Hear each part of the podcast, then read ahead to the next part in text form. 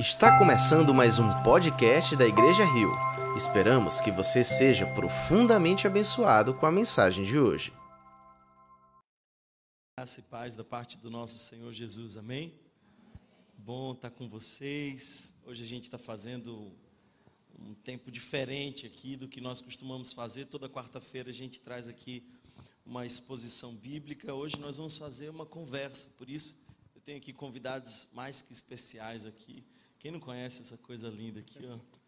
Isso aqui é o meu querido irmão Léo. E, e ele está ministrando e pastoreando lá na igreja de aldeia, por isso que os que estão mais aqui na Madalena não o conhecem. Já o pessoal de aldeia conhece muito mais ele, mas não conhece Braulio, que está por aqui na equipe, dando suporte aqui. Então, Braulio Leal.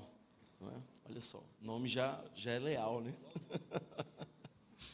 Gente querida, hoje nós vamos falar sobre os dez mandamentos. Eu não sei se você sabe, mas nós estamos prestes a começar uma série de mensagens sobre os dez mandamentos. Você deve ter visto aí no vídeo que nós vamos falar sobre palavras de liberdade. Aliás, é bom que se diga, essa expressão mandamento não é uma expressão bíblica. É, o que nós temos ali em Êxodo é palavras, palavras com o intuito de nos libertar. Por isso, hoje nós vamos conversar sobre os Dez Mandamentos e vamos bater esse papo interativo, tentando ah, trazer um pouco mais do verdadeiro conceito dos Dez Mandamentos. Infelizmente, nós interpretamos de maneira equivocada os Dez Mandamentos.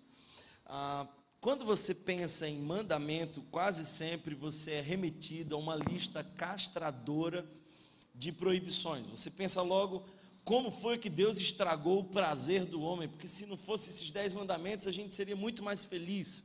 Engano seu.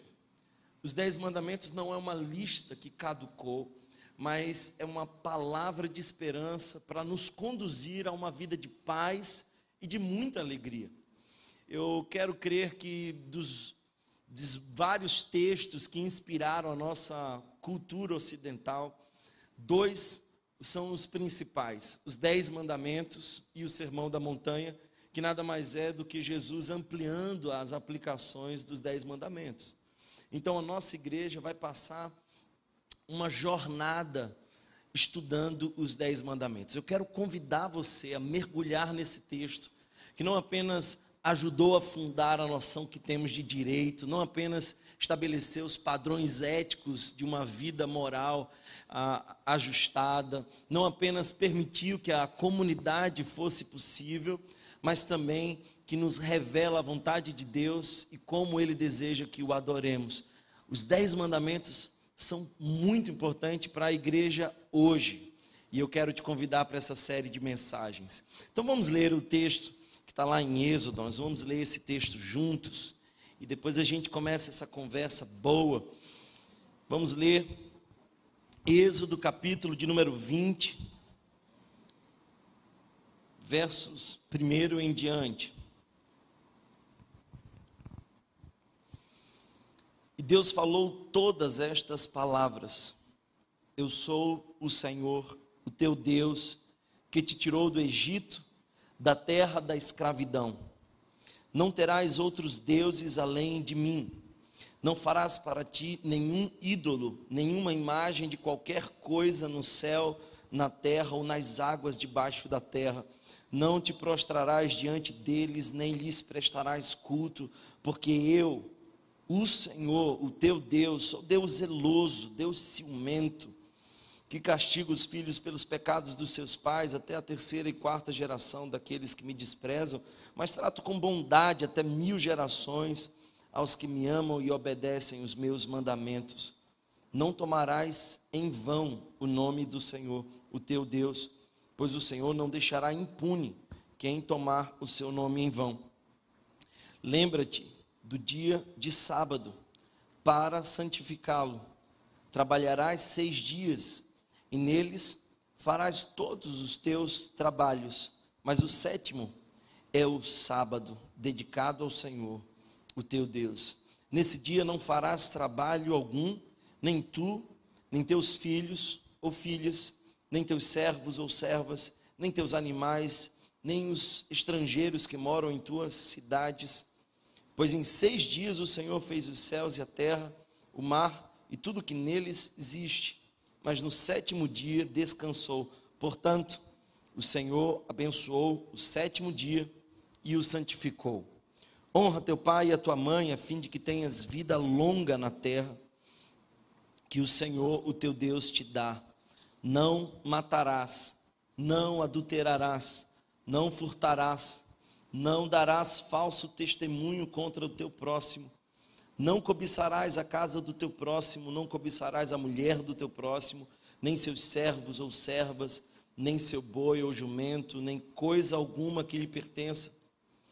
Vendo-se o povo diante dos trovões e dos relâmpagos, e do som da trombeta, e do monte fumegando, todos tremeram assustados ficaram à distância e disseram a Moisés: Fala tu mesmo conosco e ouviremos.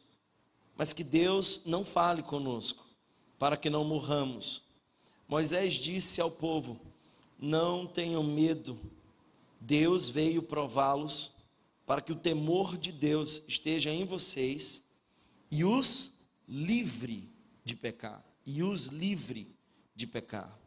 Mas o povo permaneceu à distância ao passo que Moisés aproximou-se da nuvem escura em que Deus se encontrava. Amém. Palavras do Senhor. Nós vemos que essa é a primeira vez que Deus se dirige ao povo. Até então Deus só falava com indivíduos, até então Deus se revelava a pessoas específicas, mas dessa vez ele vem e vem ministrar ao coração de toda uma comunidade. E hoje gostaria de conversar com vocês sobre esses dez mandamentos juntos com esses dois queridos irmãos e algumas perguntas que podem estar no seu coração, pretendo respondê-las aqui com eles. Talvez a primeira dessas perguntas, talvez a das mais úteis, é o que, que os cristãos ah, têm a ver com os dez mandamentos? Por que, que essa lei foi nos dada? Como é que nós ah, podemos entender a aplicação dos dez mandamentos hoje. Então, perguntas que nós podemos responder aqui hoje. Braulio, diz para mim por que, que a lei foi nos dada, qual é a utilidade da lei? Eu acredito que para começar entendendo o porquê a lei foi dada, a gente tem que entender o porquê, o porquê de forma negativa. Ela não foi dada por quê? Ela não foi dada para ser um meio de salvação, por exemplo. Deus não deu a lei ao homem para que o homem fosse salvo por meio dela. Outra coisa também é que Deus não quis dificultar a vida dos homens. Como foi falado aqui, não é que Deus acordou certo dia de mau humor, olhou para nós, queridinhos de Jesus, e fez: Vou dificultar a vida desses meus filhos. Então ele deu um conjunto de regras difíceis de serem cumpridas para que a gente não tivesse prazer na vida. Então, esse, essas são formas de explicar melhor o porquê que nos deu. Então, não foi por conta disso, nem para nos dar um meio de salvação e nem para dificultar a nossa vida. Né? Deus nos deu palavras de liberdade. A lei de Deus, como Paulo fala, é boa, é justa, é santa. Então o problema não está na lei. O problema está em nós. O pecado deformou o homem de tal maneira que faz com que o homem não consiga cumprir em sua totalidade.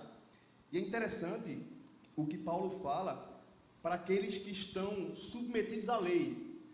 Quem são esses que estão sob a lei? São aqueles que querem ser justificados diante de Deus por suas práticas.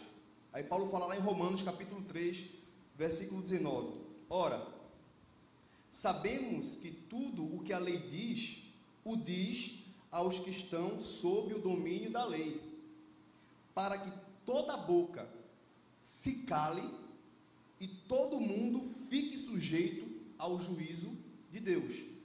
Uma, um dos intuitos de, lei, de Deus ter dado a lei é fazer com que nós nos calemos diante dele. É olhar para a lei, olhar para Deus, olhar para a sua santidade, olhar para a sua justiça e falar: Eu sou pecador. Paulo fala que ele disse: eu sou, eu sou pecador quando a lei falou a ele o que ele deveria fazer e o que ele não deveria fazer. Contudo, o fato de nós não a cumprirmos não quer dizer que a lei é um meio de dificultar a nossa vida, como eu falei. É, por quê? Em Jesus, por meio do Espírito, nós somos constrangidos a viver com a lei como nossa bússola. Então, para nós cristãos, para que, que a lei serve? Porque Deus deu a lei? Para mostrar que nós somos pecadores e para revelar a sua graça. Porque nós nunca conheceríamos a graça de Deus se nós cumprir, cumpríssemos a lei em sua totalidade. Nós bateríamos no peito e, dizia, e, e diríamos: Eu fui salvo por minhas obras. Paulo fala em Efésios: Não é pelas obras que vocês são salvos, mas pela graça e mediante a fé. E isso não vem de vós, é dom de Deus. Para que o homem não se glorie, para que o homem não bata no peito e fale: Eu cumpri a lei, então eu sou merecedor do que Deus me deu. Mas nós somos salvos para. Mas a lei, ela hoje é um caminho que todo cristão que foi salvo pela graça tem como bússola para se guiar e caminhar sobre ela não como obrigação e não como meio de receber mérito, mas como constrangimento pela graça que recebeu. Então, resumindo bem. Então, isso. então isso puxa uma outra pergunta que talvez Rafa possa nos ajudar a responder. Os cristãos, eles estão sob os dez mandamentos. Isso ainda tem a ver com a gente? Tem alguma aplicação? Qual é o peso disso para nós como crentes?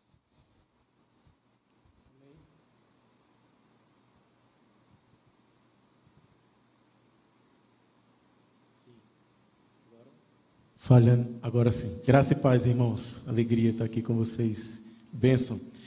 Sim, claro, tem total influência no sentido de que ela foi cumprida plenamente na pessoa de Jesus. Eu quero trazer para vocês aqui o que o apóstolo Paulo fala em Romanos, é, capítulo 7, e ele vai trazer aqui uma ilustração muito conhecida de todos, todos nós. Na verdade, ele vai explicar isso à luz do casamento, que na verdade é uma instituição criada por Deus e que vai aparecer ao longo da Bíblia, desde o Gênesis até Apocalipse, falando sobre o casamento. E na verdade, o, essas palavras de liberdade, esses dez mandamentos, ela também aparece como esse ato pactual de Deus com o interesse de se relacionar com o ser criado, com a sua criação com a nação escolhida, com a nação santa. Então ele revela o desejo e mostra as formas como ele deseja ser reconhecido, como ele deseja ser amado, como ele deseja ser exclusivo nos corações. Então é uma relação pactual, é uma relação contratual de casamento. Ele mesmo diz que tem a Israel ali como esse esse povo especial e reservado e privado dele. Então, o apóstolo Paulo vai falar no capítulo 7 de Romanos, ele vai dizer que, meus irmãos, fala a vocês como pessoas que conhecem a lei, conhecem a lei, acaso vocês não sabem que a lei tem autoridade sobre alguém apenas quando ele vive? E parece que no início da fala de Paulo ele, ele, ele complica um pouco essa compreensão, mas nos traz essa iluminação a partir dessa experiência, dessa ilustração que é o casamento. Ele diz, por exemplo, pela lei, a mulher casada está ligada a seu marido enquanto ele estiver vivo. Mas se o marido morrer, ele está livre da lei do casamento. Por isso, se ela casar com outro homem enquanto seu marido ainda estiver vivo, será considerada adúltera, mas se o marido morrer, ele estará livre daquela lei, e mesmo que venha se casar com outro homem, não será adúltera. Assim, meus irmãos, e aí parece, a, aparece a grande mudança do cenário. Assim, meus irmãos, vocês também morreram para a lei. Estamos livres da lei, não temos mais vínculos com a lei, no sentido de cumpri-la, até porque, como o Braulio falou, a lei vem para mostrar a nossa incapacidade a nossa vulnerabilidade, a nossa, o nosso, nós somos incapazes de alcançá-la, de atingir em sua plenitude. Embora nós, como cristãos, como pessoas, por assim dizer, moralmente ajustadas, procuramos atender, procuramos cumprir a lei. Mas ele vem dizer: meus irmãos, vocês morreram para a lei por meio do corpo de Cristo para pertencerem a outro, aquele que ressuscitou dos mortos, a fim de que venhamos a dar frutos para Deus. Somente é possível dar frutos para Deus no aspecto da lei, quando a graça de Jesus, que é derramada sobre nós através de Jesus, nos alcança. Então, Jesus, ele faz o cumprimento da lei de maneira plena, de maneira completa, e ele aprofunda a lei ali no Sermão do, do Monte, a gente vê que ele vai aprofundando a lei, dizendo: Vocês ouviram o que foi dito, eu, porém, vos digo, ele não somente ele cumpre a lei, mas ele aprofunda e traz a consciência de que é para além daqueles aspectos morais, mas se trata sobre vida, sobre existência, e ele cumpriu toda a lei. Então já não estamos mais debaixo do jugo da lei, porque vivemos a graça. É certo que quando a gente olha para as Escrituras, e principalmente na corrente dispensacionalista, a gente olha o Antigo Testamento como a lei e o Novo Testamento como a graça. Mas existe graça também no Antigo Testamento. Desde o Gênesis existe lei, porque existe palavras de Deus. Deus através da sua palavra e a palavra dele é lei, é mandamento, é rica então, desde o Gênesis existe a ordem dele, existem as recomendações, mas também existe o movimento dele de alcançar, de abraçar, de redimir, de cobrir o pecado do homem. Então, existe também salvação no Gênesis. Né? O que dizer do que fala no livro de Hebreus, do, na galeria dos heróis da fé, aqueles que foram salvos. Então, não é apenas sobre lei que fala o Antigo Testamento, mas sobre a graça também. A própria Antigo... lei é uma expressão da graça. É uma expressão da graça. Então, de toda lei e o aprofundamento dessa lei que traz a gente uma consciência de que precisamos nos relacionar com Deus a partir não de preceitos morais, de atender aquilo que, que é moralmente ajustado e ideal para a gente ou aquilo que Deus determinou, mas a partir do sentimento de que Ele nos comprou e Ele deseja ter conosco essa relação sublime em que o noivo espera da sua noiva fidelidade, exclusividade, amor, dedicação, adoração. Então, essa é a nossa relação com a lei. E você falou uma coisa muito interessante, Rafa, porque você estava mencionando que os Dez Mandamentos não é apenas uma lista, mas é um contrato. E é um contrato de casamento. E a gente vê essa essa forma de expressar a relação de Deus com a sua igreja como um casamento, né? Então, sendo assim, seria mais ou menos o seguinte: vamos pensar aqui juntos que pelo menos os quatro primeiros mandamentos ah, nós poderíamos entendê-los como uma expressão de contrato de casamento direto com Deus. Então, por exemplo, o primeiro mandamento seria nenhum outro noivo eu sou o único noivo. Nenhum outro pode entrar nessa relação. O segundo mandamento seria talvez não guarde aí a foto do seu ex, nem nem qualquer outra imagem ou qualquer outra coisa que remeta a uma outra relação, qualquer que seja. A atenção e a adoração exclusiva a Deus. A terceira a, a terceira aplicação seria o próprio Deus dizendo, olha, não usa meu nome em vão. É como se nós casássemos e dessemos um cartão de crédito para ir para a esposa e a gente diz assim: olha, por favor, não estoure o cartão, porque vai sujar o meu nome. Então é Deus dizendo: não ponha o meu nome naquilo que é em vão. A quarta expressão seria: eu sei que a vida é corrida, eu sei que você trabalha demais, eu sei que você vai arrumar a casa, vai cuidar dos meninos, mas eu quero um dia de dedicação só para nós. Então a vida é tão corrida que você vai ter que dedicar um só dia nessa relação comigo. Olha só como a gente aprende tanto sobre casamento nos Dez Mandamentos. Porque Deus está, de certa forma, exigindo de nós essa relação. E vai se aplicando a, a todos os outros mandamentos. É muito interessante isso que você falou. Os quatro primeiros vão sinalizar e apontar para de que maneira podemos amar ao noivo, né? podemos nos relacionar diretamente com Ele. E os, nesse amor e os exclusivo. seis outros têm a ver com quanto a noiva precisa ser digna do noivo, como que a noiva se comporta.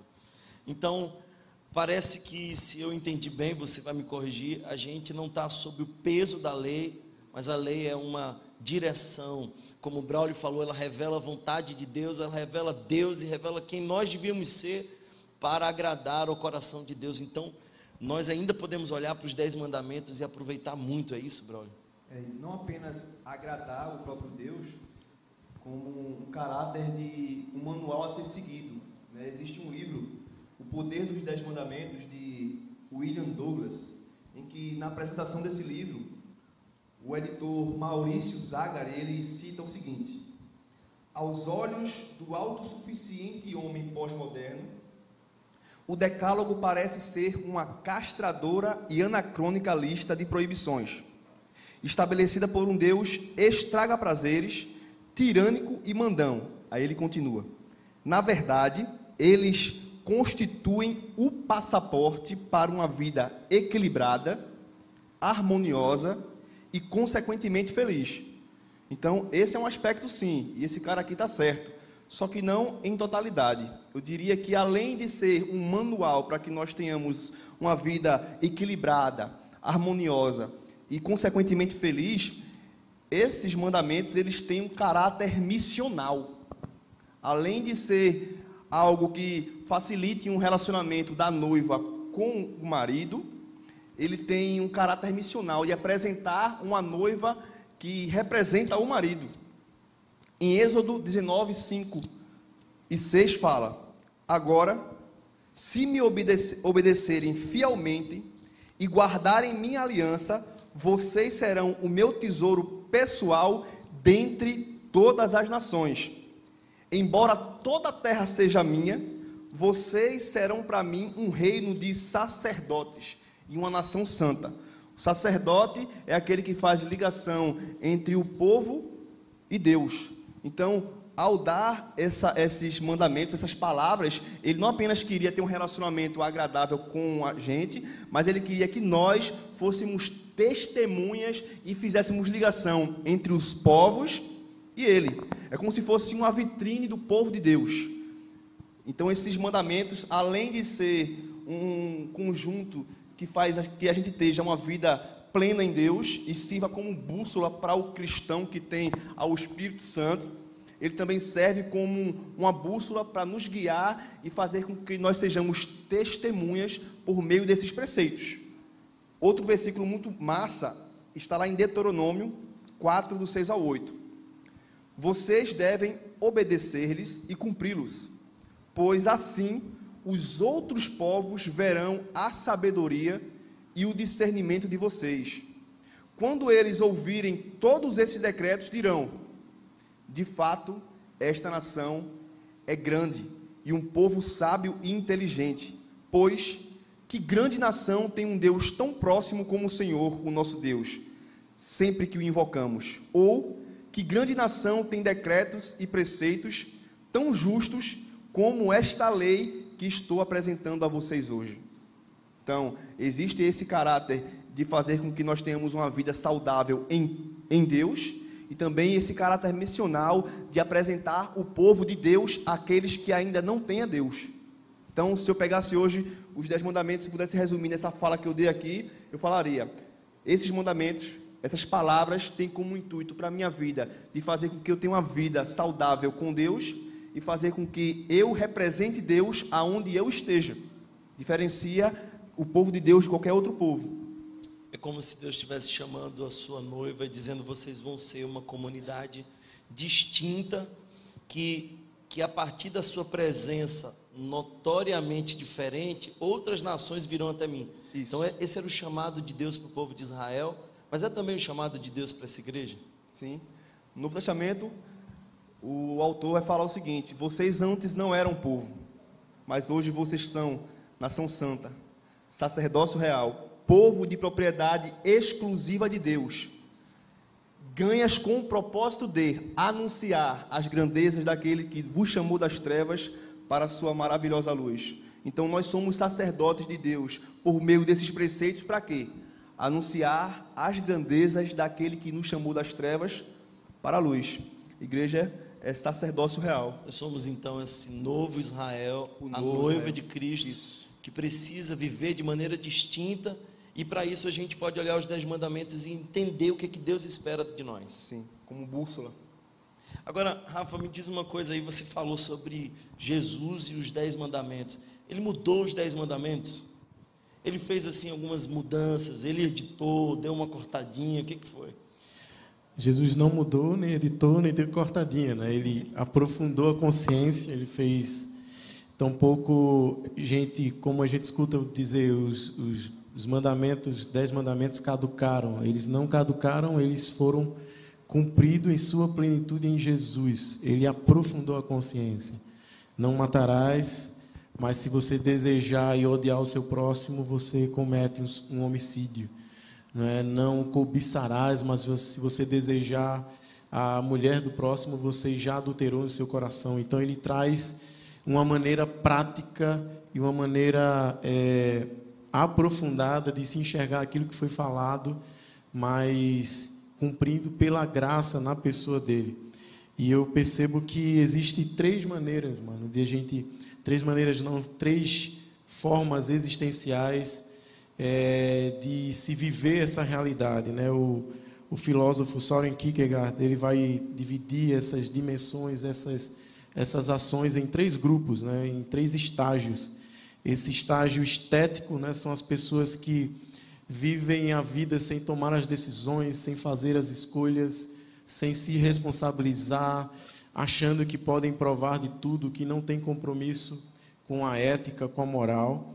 E também aquelas pessoas no estágio ético, aqueles que vivem à luz, quem sabe, é, somente dos, da, dos dez mandamentos, que vivem observando as questões morais, pessoas moralmente ajustadas, pessoas éticas, e também aquele que ele vai chamar de estágio religioso, que são as pessoas que, assim, a, a semelhança do apóstolo Paulo, percebem miserável homem que eu sou, é, lá no, em Romanos 7 vai falar, ele vai falar isso. Miserável homem que eu sou, quem me livrará do corpo dessa morte?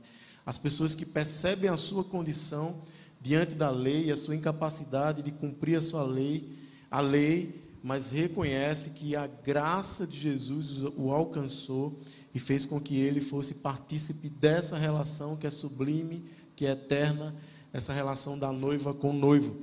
Então, é, isso nos traz a reflexão de que estágio estamos vivendo. Né? Estamos vivendo como igreja, é impossível viver como igreja dentro dessa sociedade, vivendo apenas como pessoas moralmente ajustadas, vivendo dentro de uma ética, talvez, da própria sociedade, sem observar que Jesus traz e aprofunda esses conceitos e que geram a consciência e que faz com que a gente, de fato, se relacione a Deus com esse amor, desfrutando desse amor leal é, que Ele nos fornece, nos garante através de Jesus.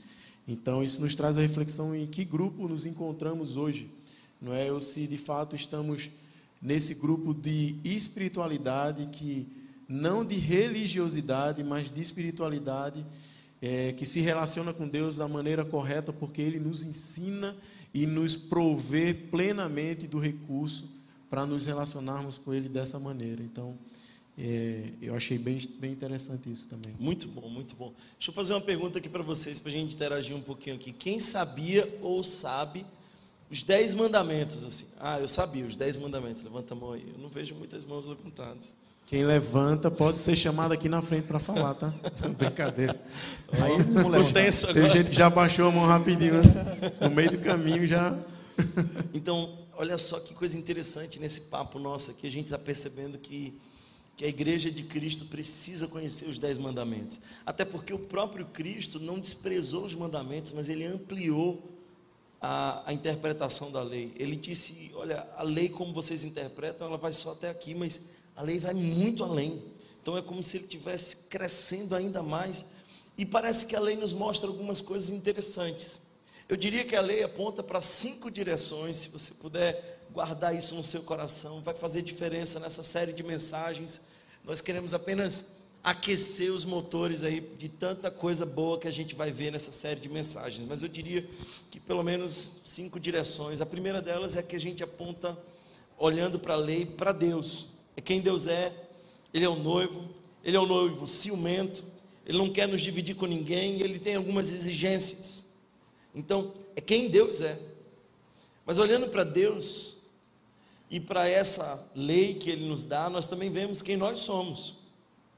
E nós reconhecemos que nós somos pecadores, nós somos limitados, nós não atendemos às exigências. Nós, quando olhamos para a lei, nós também vemos Jesus. Porque se você não sabe o tamanho da lei, você não vai saber nunca o tamanho do perdão. Se você não sabe o que Jesus cumpriu, você não tem a capacidade de mensurar o tamanho da beleza da santidade de Cristo.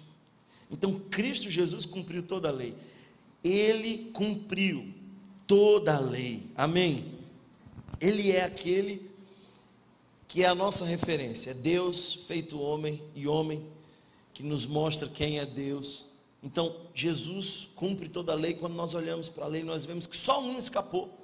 Só Jesus de Nazaré. Quando nós olhamos para a lei, nós olhamos também para a direção da graça. E a gente percebe que a graça não é como nos ensinaram, não sei quem vem aí de uma de uma teologia mais pentecostal, né? Eu mesmo, por exemplo, a minha adolescência, infância foi inspirada naqueles comentários de Scofield, que era dispensacionalismo. Eu fui do Palavra da Vida, assim, tenho um carinho enorme por eles, mas eu aprendi que a igreja era um parêntese de Deus no tratar com Israel. Eu aprendi que o Antigo Testamento é lei e o Novo Testamento é graça. Mas então, se isso é verdade, como é que as pessoas do Antigo Testamento foram salvas? Se a gente lê o próprio Gênesis, nós vemos que depois da lei tem um Deus que volta, mesmo diante de uma cena de pecado. É? Adão e Eva pecam, Deus já não precisava mais voltar, podia, podia fazer descer a morte sobre Adão e Eva. Mas ele volta, ele busca, ele traz, ele confronta, e ali ele mata um animal para vestir Adão e Eva. Então, a graça está em toda a Escritura. A Bíblia não pode ser dividida em duas partes.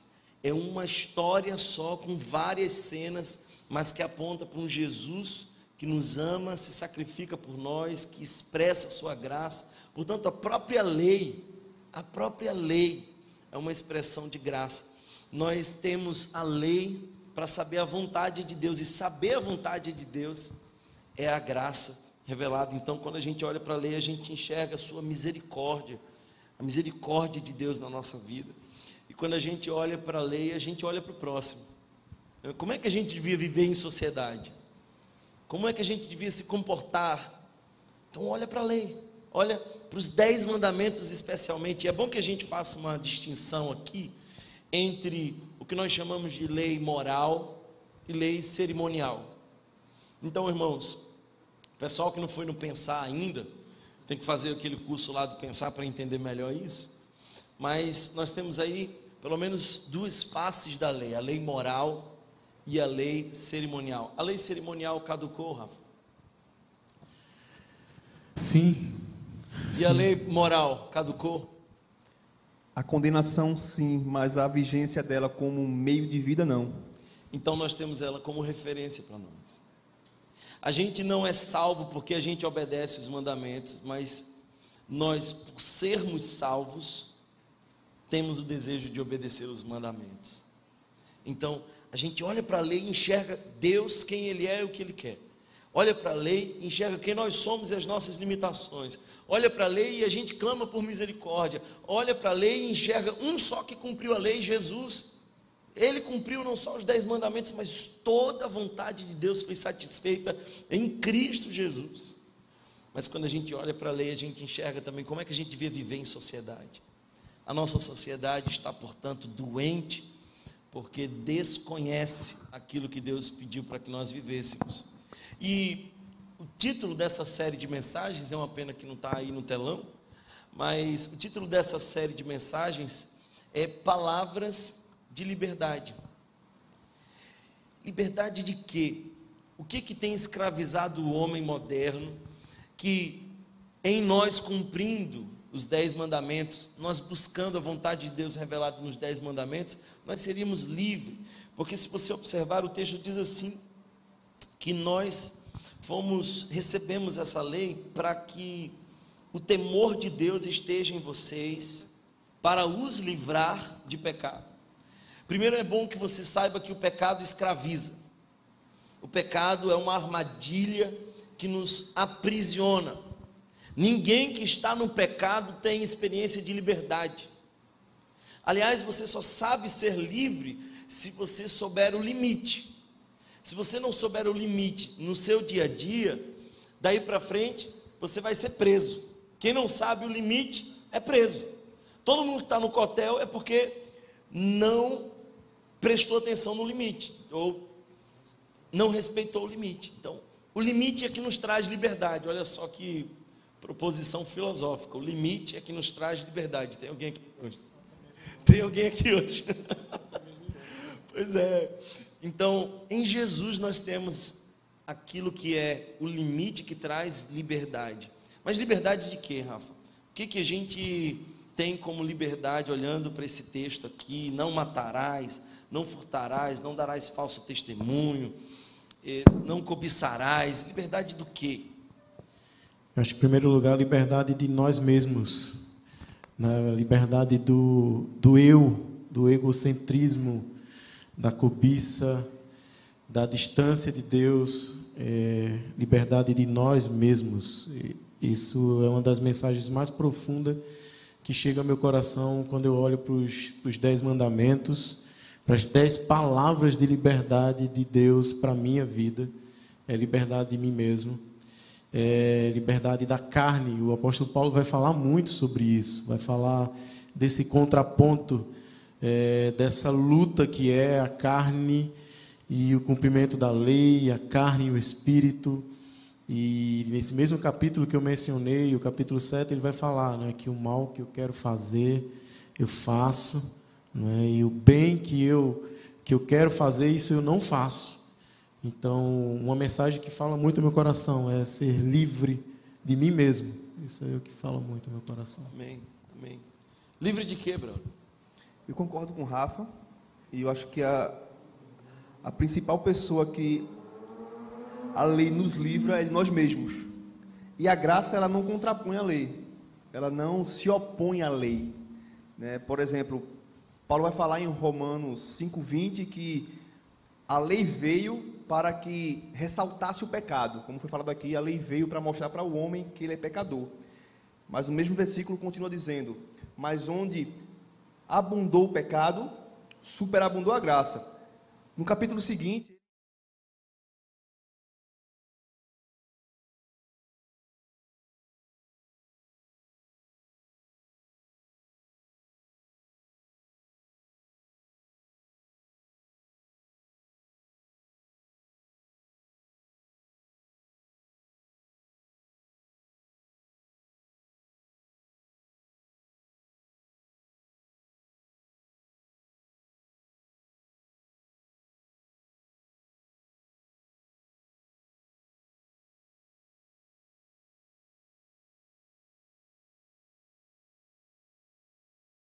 impiedades e as paixões mundanas e viver de maneira sensata. Renunciar o quê? As minhas paixões. Então ela me livra de mim mesmo. Ela me livra das minhas paixões, me, me livra da, das minhas, dos meus desejos mundanos e me ensina a viver de, de forma justa. E a justiça vem por meio do andar sobre a vontade de Deus. Ser justo é estar em Cristo. Nós somos justificados por meio de Jesus então nós somos justos nele. Então a graça ela não se opõe a viver e a fazer a vontade de Deus. Pelo contrário, ela nos capacita a andar nela. Então, sem Cristo, nós olhamos para a lei e nos desesperamos. Com Cristo, nós olhamos para a lei e agradecemos a Deus, porque nos livramos dessa condenação que nela há, mas nos capacitamos a viver nela como um caminho de vida. E a lei é tão impossível e nos condena tanto que agora em Jesus ela é cumprida, ele nos dá o Espírito Santo e agora a gente deseja a lei, porque pelo Espírito Santo nós recebemos a capacidade de cumprir a lei. Olha só que coisa interessante. E cumprir a lei nada mais, nada menos do que amar. É. Fala mais disso, ficou bonito. Eu lembrei de uma, amor, de uma frase. O amor é, é, a, é a execução da lei. da lei. Eu lembrei de uma frase, Braulio, antes que tu continue aí, que diz: ame a Deus e depois faça o que queira, né? Faça o que quiser. Santo Agostinho. Santo Agostinho, ame a Deus e depois faça o que quiser. E o mesmo disse depois que, que pecado é amor fora de ordem, né? na direção errada. Então, quando a gente ama a Deus, tudo mais que a gente faz é santidade, é viver a palavra e agradar o coração dele. É, o próprio Jesus resumiu a lei, né? Ele fez: amem a Deus e amem ao outro como a si mesmo. Então, se você fizer isso, você cumprirá toda a lei. Então, o que há de comum entre esses dois mandamentos, que são o resumo dos dez, é o amor. O amor. Amar a Deus. Amar e amar. Amar e amar. Filosófico, né? Gente querida, nós estamos caminhando para o fim desse tempo. Espero que vocês tenham gostado. Esse foi um, um papo bom. É só o primeiro, só para lembrar para vocês que a gente começa nesse domingo essa série de mensagens. O nosso mundo está doente. O nosso mundo está escravizado. Eu queria dizer para vocês que quando eu olho para esse texto, eu vejo que nosso mundo está doente. Porque, por exemplo, a gente tem criado diversos ídolos, diversos ídolos por aí. A gente tem criado a nossa versão de Deus. Mais que isso, nós nos temos elevado a status de divindade. Olha só como foi que Eva caiu. Foi quando, a, foi quando a serpente convenceu que ela podia ser como Deus. E a nossa geração narcisista, egocentrada, elevou-se a status de divindade. Como é que a gente sai dessa prisão? Só tendo a Deus, exclusivamente adorando a Deus. E é isso que o mandamento nos diz. Então, como é que a gente pode, por exemplo, ah, não entrar numa espiritualidade banalizada, porque isso vicia. Então, quando a gente considera o nome de Deus santo e não toma ele em vão. E aí por aí a gente vai vendo aplicações que nos libertam. Por exemplo, a simplicidade de recusar não roubar. Quem ama a vida simples não rouba. Quem ama a vida simples não rouba. O contentamento é o caminho para aqueles que não foram reféns da cobiça. Ou você escolhe contentamento ou cobiça, porque sempre vai ter uma opção melhor daquela do que você tem. Você sempre vai olhar para o lado e achar que a melhor opção é a que o outro tem. Então, o mandamento de Deus para nós é vida, não é capricho divino, é cuidado divino, é Deus demonstrando amor conosco e nos revelando como nós podemos ser mais saudáveis. Então, os dez mandamentos para nós são dez palavras de liberdade que podem nos conduzir a uma vida plena na presença de Deus e do próximo. Vamos orar, irmãos? Privilégio poder falar sobre a palavra de Jesus e entender aquilo que Deus tem para nós. Aí onde você está, sentado como está, eu queria que você fechasse os teus olhos e eu queria que você colocasse diante de Deus o seu coração. Essa lei me condena e te condena porque nós temos escolhido para nós diversos ídolos. Até mesmo coisas boas ocupam um lugar que é devido somente a Deus. Trabalho, família, dinheiro, estudo, tudo isso é muito bom, mas não pode ser o ídolo do nosso coração. Quantos de nós estamos aqui reféns da mentira? E a mentira nada mais é do que um recurso viciante de tentar criar uma realidade paralela para ser aceito. Isso adoece o nosso coração. Quantos de nós aqui estamos doentes de cobiça, desejando mais e mais, nunca estamos satisfeitos com aquilo que Deus nos dá, por isso nosso coração não é mais grato, mas angustiado. E Deus nos dá palavras de liberdade. Quantos de nós aqui estamos presos, enredados sexualmente nos nossos desejos pecaminosos. Quantos de nós aqui precisamos nos arrepender. E a lei nos convida a isso. A lei carrega um convite gracioso de dizer: reconheça que você não consegue, mas lembre que ele conseguiu por você. Então, esse é um bom momento para nos arrepender, para repensar o nosso caminho, para traçar uma nova jornada. Se você quer ser feliz de fato e quer encontrar esse caminho, não procure um psicólogo, um coach, um filósofo, um pastor, um teólogo. Procure o Senhor Jesus e a Sua palavra. Porque tudo que aprisiona a alma humana, aqui está revelado. E o Senhor tem para nós caminhos de liberdade, palavras de liberdade. Jesus, nós confessamos, Pai. Confessamos que temos cobiçado. A ira é tão grande em nosso coração que, embora nos falte coragem de executar a ira, nós somos duros com as palavras, usamos as nossas redes sociais para assassinar pessoas. Então, quantos homicidas nós temos aqui?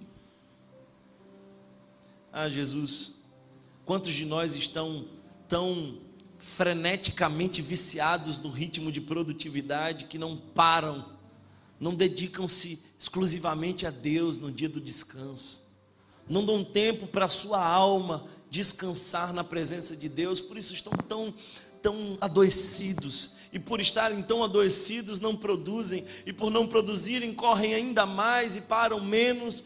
E é esse ciclo adoecido que precisa ser rompido em nosso coração.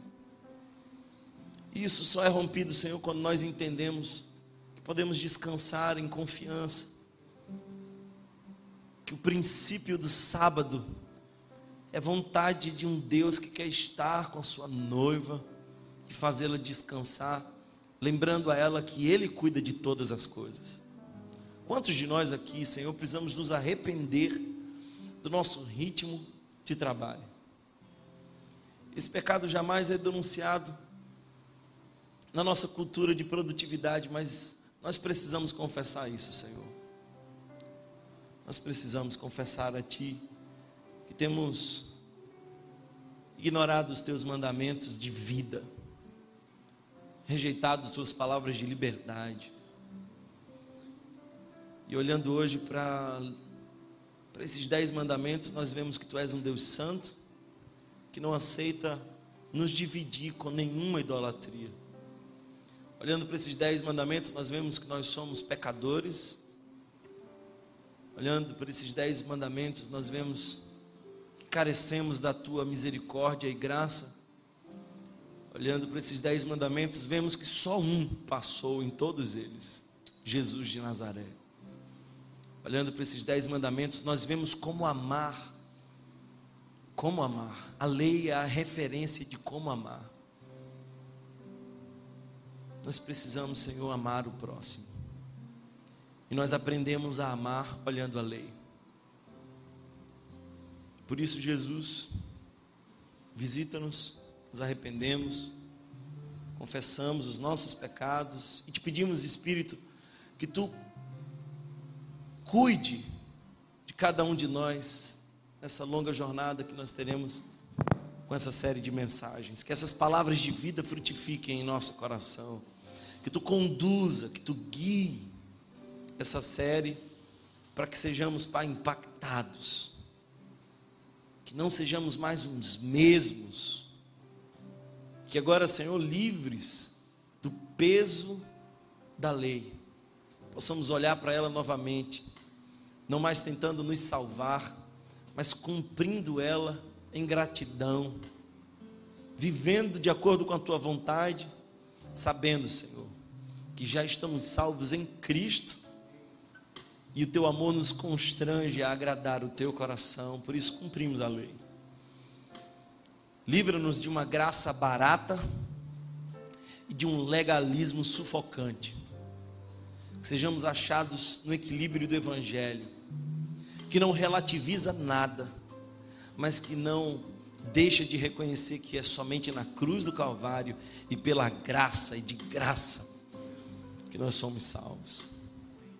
Que seja assim para a glória do teu nome, Jesus. Amém. Amém. Dá tempo de você ficar de pé e cantar com a gente essa canção. A gente já está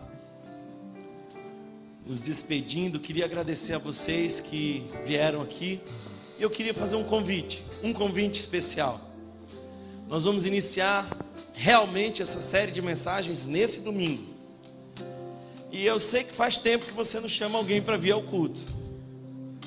Eu sei que ainda estamos ah, sob ameaças de uma pandemia, mas guardada toda toda a regra, toda a norma que nos protege, em segurança, evitando aglomeração, respeitando as orientações. Venha, vai ser bênção. Traga mais alguém, convide pessoas.